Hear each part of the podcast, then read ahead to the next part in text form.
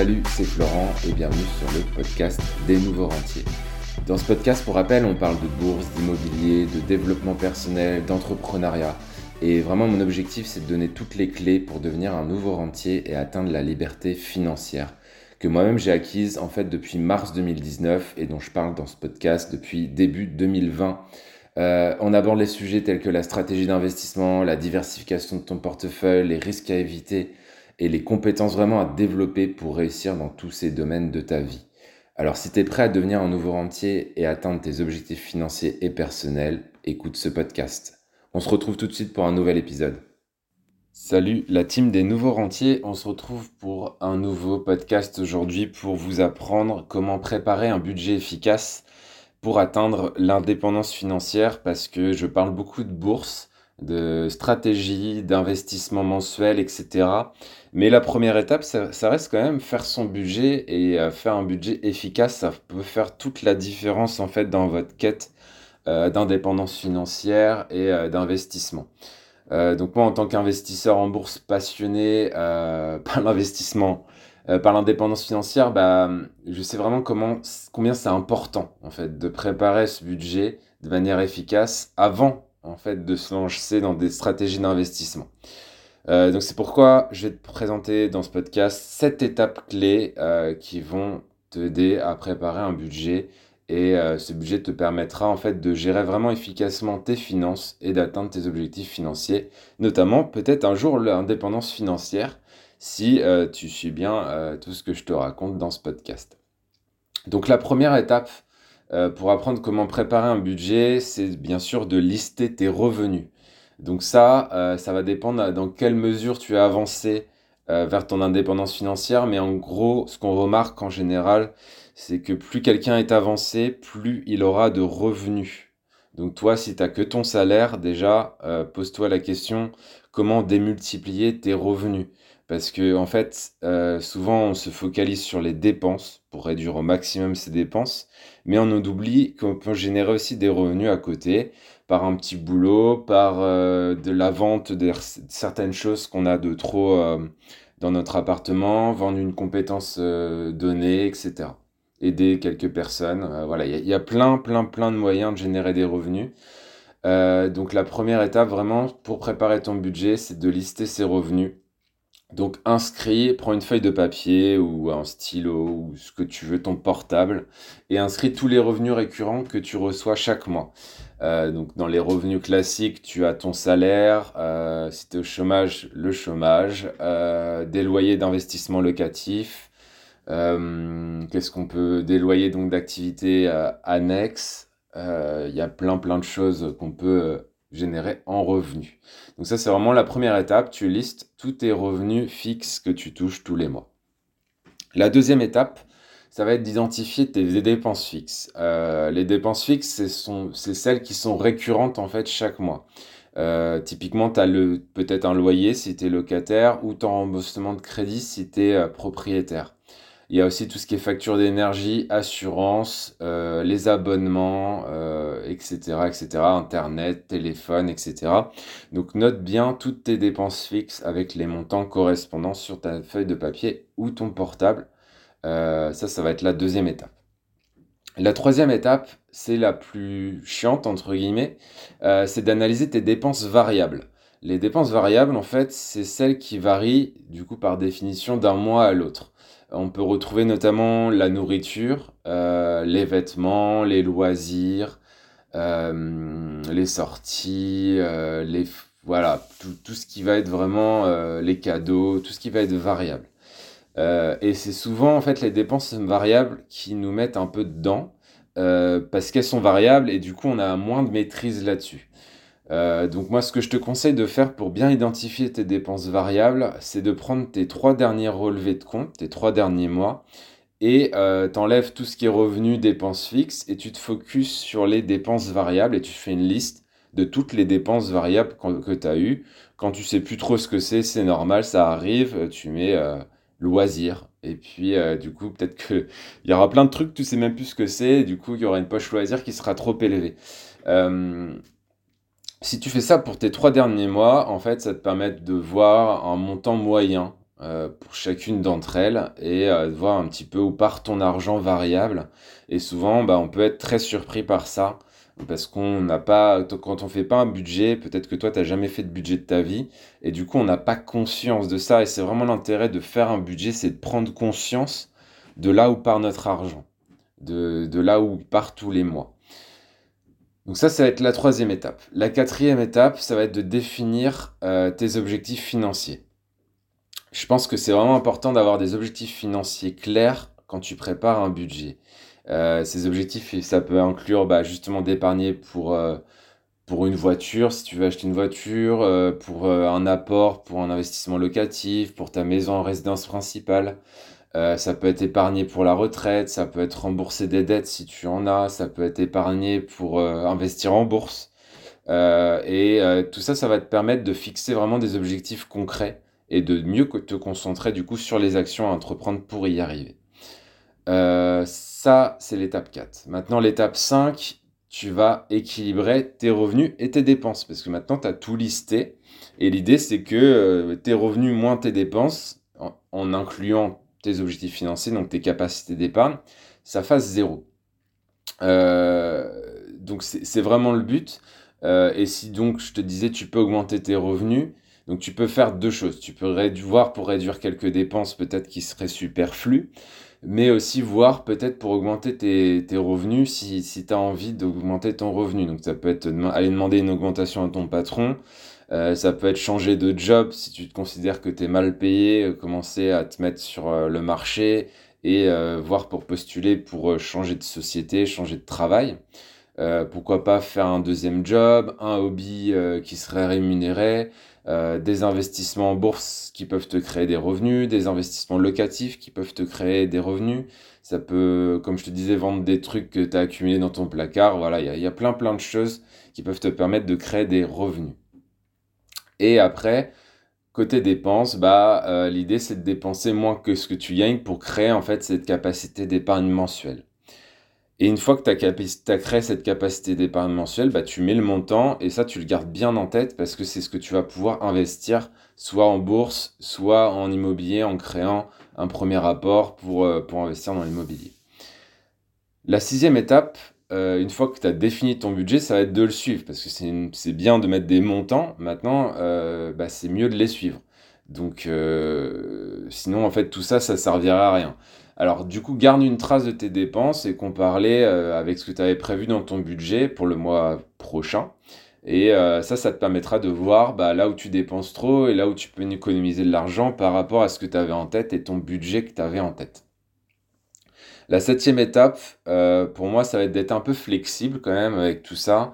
Souvent, les gens voient le budget comme un truc chiant, un truc, un truc de mec hyper rangé, hyper carré. Crois-moi, je suis pas le, je suis pas le mec le plus rangé de, de l'univers. Euh, je suis un peu bordélique sur certaines choses, mais euh, côté budget, moi, je vois ça comme un jeu.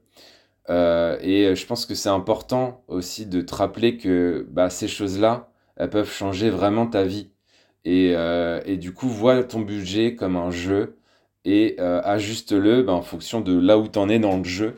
Parce que euh, bah, si tu as une augmentation de salaire, comme je te l'ai dit, tu augmentes tes revenus, bah, ton jeu, il va être plus gros et tu vas pouvoir faire plus de choses. Donc, euh, tu pourras réviser ton budget en conséquence. Et euh, du coup, garde, garde ça en tête que, que tu joues un jeu et d'être flexible dans tes dépenses et trouver des alternatives peut-être dans certaines dépenses qui sont plus économiques. typiquement, commander moins sur des trucs de livraison sur Internet. Euh, cuisiner plus par toi-même. Moi, ce que je fais en ce moment, euh, j'en parle assez peu, mais j'aime bien, j'aime bien cuisiner en fait. Et ce que je fais actuellement, en fait, c'est que je fais ce qu'on appelle du batch cooking, c'est-à-dire que euh, quand je prépare à manger, bah, je prépare pas un repas pour moi le midi parce que bah, du coup, moi, je suis à mon compte, je suis tranquille chez moi. donc j'ai pas cet aspect cantine du travail ou quoi et du coup ce que je fais en fait c'est que je je prends deux ou trois recettes dans ma semaine et je cuisine pour quatre à chaque fois. Ce qui me permet en fait d'avoir 12 recettes. Euh, et je les mange, je mange bien sûr une part, une portion euh, bah, quand je cuisine, et les trois autres, en fait, je les mets à congeler et je les décongèle bah, quand j'en ai besoin, ce qui me permet en fait euh, de, de, cuisiner, allez, on va dire trois, trois plats, donc trois heures dans la semaine, mais derrière d'avoir 12 repas. Et du coup, ça, tu, gagnes en temps et tu gagnes en argent. Donc voilà, petite astuce euh, de personnes qui aiment faire la cuisine. Je sais pas si tu aimes, mais moi j'aime bien. Euh, voilà, donc euh, en suivant ces sept étapes, tu pourras préparer pour moi un budget vraiment efficace. Un premier budget efficace qui te permettra de vraiment de gérer efficacement bah, tes finances et d'atteindre potentiellement tes objectifs financiers et notamment l'indépendance financière. Je te donne un exemple de budget pour euh, quelqu'un que j'ai appelé Charles, qui est ingénieur en mécanique. Et euh, du coup, il a préparé son budget pour 2023, il a 33 ans, il travaille en tant qu'ingénieur mécanique et il gagne autour de 3000 euros par mois net d'impôts. Euh, donc il gagne pas trop mal sa vie, notre petit Charles. en revenu, du coup, j'ai compté qu'il avait un salaire net de 3000 euros par mois. Il a des loyers qui tombent de ses investissements locatifs. Euh, pour le coup, on va dire un investissement locatif, il gagne 500 euros par mois. Donc il gagne 3500 euros par mois. Maintenant, côté dépenses fixes, qu'est-ce qu'il a? Il a 1000 euros de loyer parce qu'il est probablement en région parisienne et ça coûte cher. Euh, il rembourse un crédit euh, de 500 euros par mois, peut-être pour son appartement, je, je ne sais pas. Euh, il a des abonnements divers, donc 100 euros par mois, des factures d'énergie de 150 euros par mois et des assurances de 100 euros par mois. Donc tout ça, ça représente des dépenses fixes de 1850 euros par mois. En termes de dépenses variables, j'ai noté euh, la bouffe pour 400 euros par mois et les loisirs pour 250 euros par mois, ce qui nous fait 650 euros par mois euh, de dépenses. Donc ça fait, si on rajoute les fixes et les variables, euh, ça fait 2500 euros. Donc s'il en gagne 3005, il lui reste 1000 euros. Donc moi, j'ai mis en objectif financier pour Charles, euh, épargner pour les vacances, moi c'est ce que je fais aussi, 200 euh, euros par mois, épargner pour la retraite par exemple avec un PER, 200 euros par mois, épargner pour investir en bourse 400 euros par mois et donner à des associations 200 euros par mois, donc ça fait un total d'objectifs financiers de 1000 euros par mois. On est bien sur un budget équilibré autour de 3500 euros par mois de revenus et de dépenses. Euh, donc voilà, un premier budget, euh, et ça, voilà, ça peut te donner des idées peut-être. Euh, voilà, donc je t'invite vraiment à le faire le, même exercice pour toi. Mais dans ce podcast, je vais aller encore un petit peu plus loin. Et je vais te parler de, certaines choses dont, on me pose souvent la question, euh, notamment tout ce qui est imprévu, comment gérer les imprévus. Euh, donc je pense qu'il est important de prendre en compte euh, vraiment les dépenses imprévues dans ton budget, parce que tu peux avoir un problème médical, une réparation de voiture, un remplacement d'appareil électronique ou je, ne sais quoi. Et du coup, c'est vraiment, moi ce que je recommande, c'est de mettre de côté une certaine somme d'argent, soit chaque mois, euh, soit d'atteindre un objectif. Je vais t'expliquer. Euh, cette somme d'argent, en fait, j'appelle ça le fonds de sécurité. Euh, et c'est important, si tu n'en as pas, d'épargner pour le créer. par contre, une fois qu'il est créé, bah, là, tu peux investir. En fait, je m'explique. Par exemple, tu, tu imagines que le pire qui peut t'arriver, moi, me concernant, ce que je dis toujours, c'est une toiture à refaire. Euh, dans mon immeuble ou dans ma maison. Et du coup, euh, bah, une toiture, c'est 10 000 euros environ. Donc moi, il faut toujours que j'ai 10 000 euros euh, sur mon fonds de sécurité parce que il peut m'arriver ce, problème. Donc à toi de trouver en fait ce montant-là qui fait qu'une fois que tu l'as, tu es plus stressé. Une fois que tu l'as, en fait, tu es plus stressé et tu sais que bah, tout le reste, tu vas pouvoir l'investir. Donc si tu n'as pas encore de fonds de sécurité, crée-en un pour gérer les imprévus et aussi enlever ce stress financier et euh, pouvoir investir en toute sérénité. Donc ça, c'est le point sur les imprévus. Euh, je t'ai fait un point aussi sur les projets à long terme, euh, parce que je pense que c'est également important de planifier pour notre avenir, donc en mettant de côté de l'argent pour des événements comme les vacances, si tu as prévu de te marier, les mariages, si tu attends un bébé, les naissances, si tu as des enfants plus âgés, leurs études supérieures, etc. Euh, donc ça, ça t'évitera en fait hum, de contracter des dettes inutiles et aussi de rajouter un stress financier. Euh, par exemple, moi, quand je prépare mon budget, je mets toujours 10% de mes revenus euh, dans mes vacances et 10% sur mon fonds de travaux en immobilier. Je ne sais pas si tu connais la loi Allure, mais j'ai créé ma propre loi Allure pour moi-même. Et euh, de cette façon, en fait, j'ai jamais à sortir des grosses sommes pour aller payer un billet de train, un billet d'avion ou même un plombier qui vient réparer quelque chose dans un de mes appartements. Tu vois, j'ai toujours quelque chose de des poches d'argent comme ça euh, qu'il y a et que je peux dans lesquelles je peux piocher euh, pour euh, gérer ces, ces, projets. Donc à toi de définir du coup tes projets long terme et d'allouer des poches sur ces projets long terme. Quelque chose dont on, parle moins quand on parle de budget, mais la fiscalité c'est aussi important. Euh, je pense que c'est vraiment important de prendre tous les éléments fiscaux dans ton budget. Euh, donc ça peut inclure bah, les déductions d'impôts si t'en as, les crédits d'impôts, les exonérations fiscales, qui, enfin tout ce qui peut réduire tes impôts en fait, parce qu'on se plaint en France de payer trop d'impôts. Mais il y a différents outils qui nous permettent d'en payer moins, euh, notamment euh, si tu prends une femme de ménage, tu vois, tu as l'échec CESU, donc tu dépenses 20 euros de l'heure, mais tu en récupères 10 sur les impôts. Euh, voilà, il y, a tout un tas de mécanismes, les dons aussi, dont je vais te parler plus tard, qui te permettent de déduire aussi un peu sur tes impôts. Euh, il y a des bonnes poches et des mauvaises poches pour moi activées euh, concernant les impôts. Je te donne quelques exemples de bonnes poches. investir en loire meublé non professionnel, ça peut être une bonne poche. ouvrir un PEA, c'est une bonne poche. Ouvrir un PER, un plan épargne retraite, ça peut être une bonne poche euh, en fonction de ta situation. Euh, et des exemples de mauvaises poches, bah, investir en Pinel. Euh, pour moi, je connais aucun investisseur qui gagne de l'argent avec du Pinel. Alors, je connais peut-être pas les bonnes personnes, tu vas me dire, mais regarde dans, ton entourage et pose-leur la question. Mais souvent, les gens ne te disent pas vraiment la réalité et n'ont pas vraiment conscience non plus de la réalité de ce qu'ils sont en train de faire en faisant du Pinel. Euh, mais en tout cas, moi, je suis dans des cercles d'investisseurs, euh, notamment investisseurs immobiliers, et je peux te dire qu'il euh, n'y en a aucun qui fait du Pinel, et c'est pas par hasard. Donc voilà, après, je te laisse te faire ton propre avis. exemple de d'autres mauvaises poches, bah, investir dans un fonds en euros pour avoir ce truc du capital garanti. pour moi, c'est une grosse connerie, surtout si tu es jeune. investir en livret A, Bon, c'est bien pour mettre ton fonds de sécurité dont je te parlais d'avant, mais c'est pour moi investir. Euh, enfin, c'est pas c'est pas un investissement, un livret A.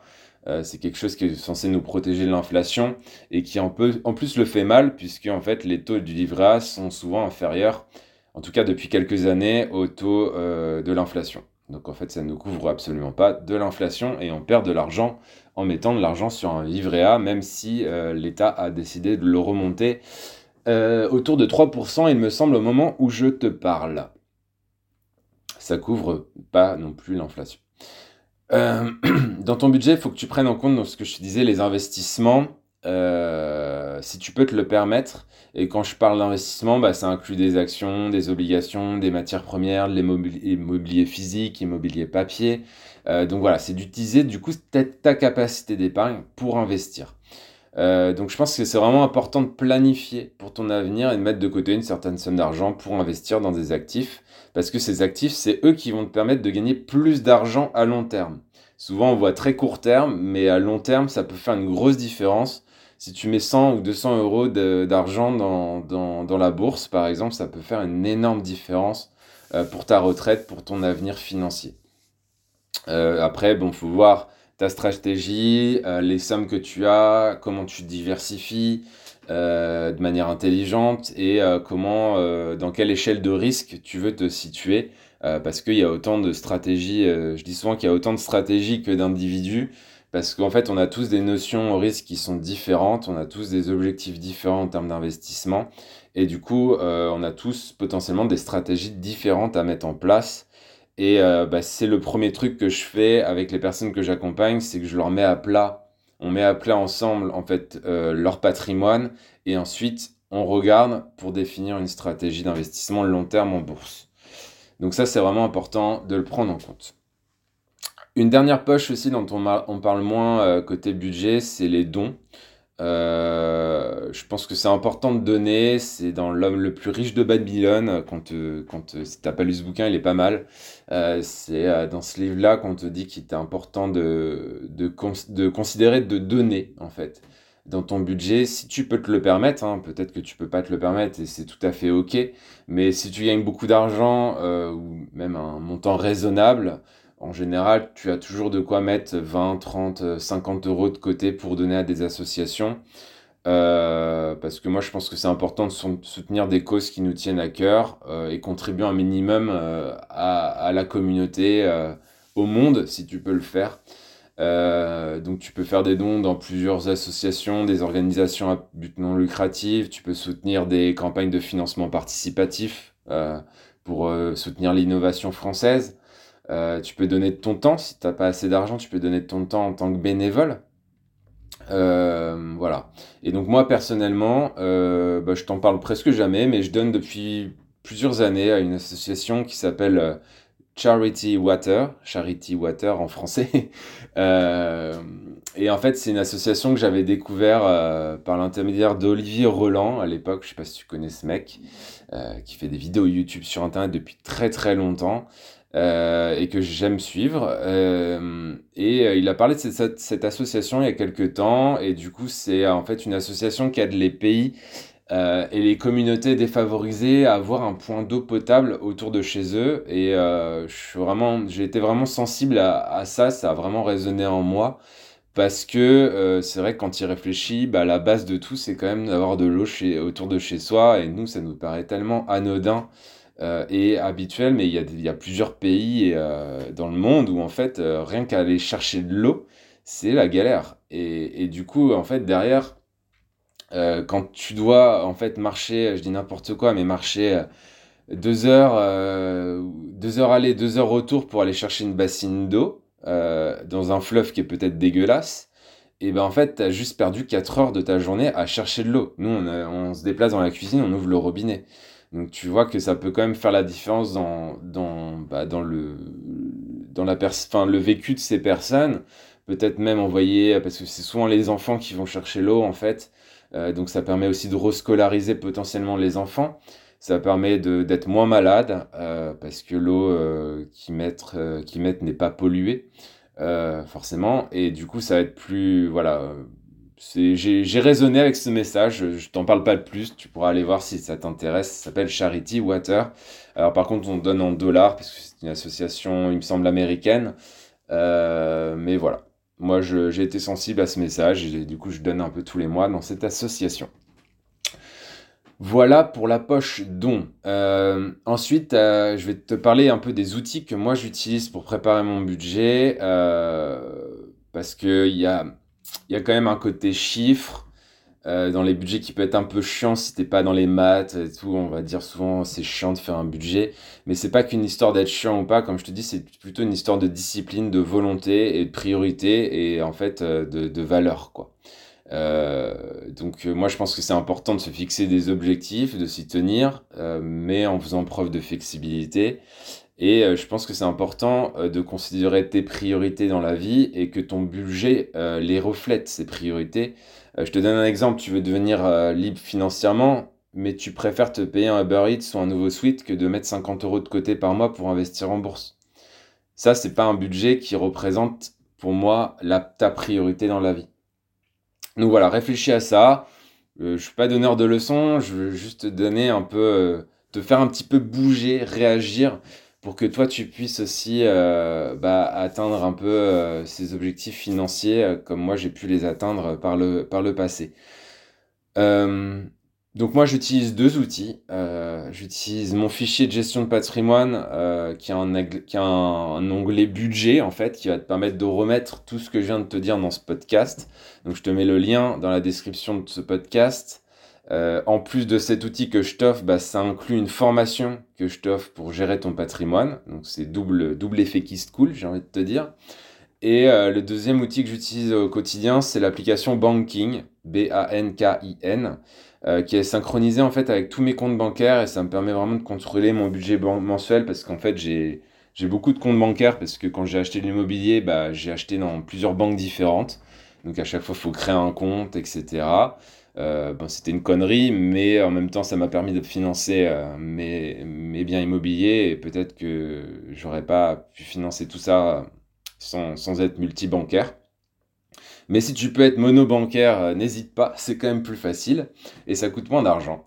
Donc voilà, c'est vraiment les deux outils que j'utilise. T'as pas besoin de plus que ça. Un fichier de gestion de patrimoine avec un petit onglet budget, donc ça je te l'offre, et euh, une application comme, Banking qui va récupérer en fait euh, en temps réel bah, les datas qui sortent de ta banque. Maintenant, les banques l'intègrent dans leurs outils.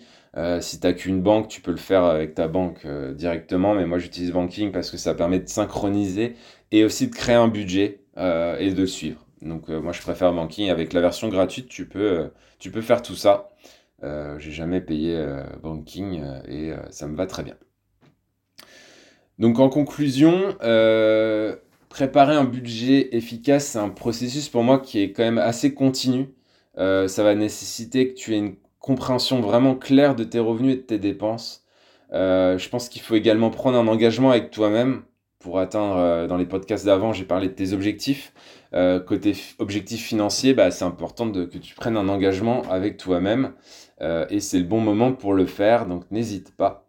Euh, mais une fois que tu as pris cet engagement, bah, c'est important de suivre ton budget de prêt, d'être flexible, de le planifier pour ton avenir financier. pas oublier de prendre en compte donc, les éléments fiscaux, les dons, les investissements financiers. quelque chose qui, représente vraiment ton budget Normalement, si tu me l'envoies, je dois voir tes priorités dans ton budget.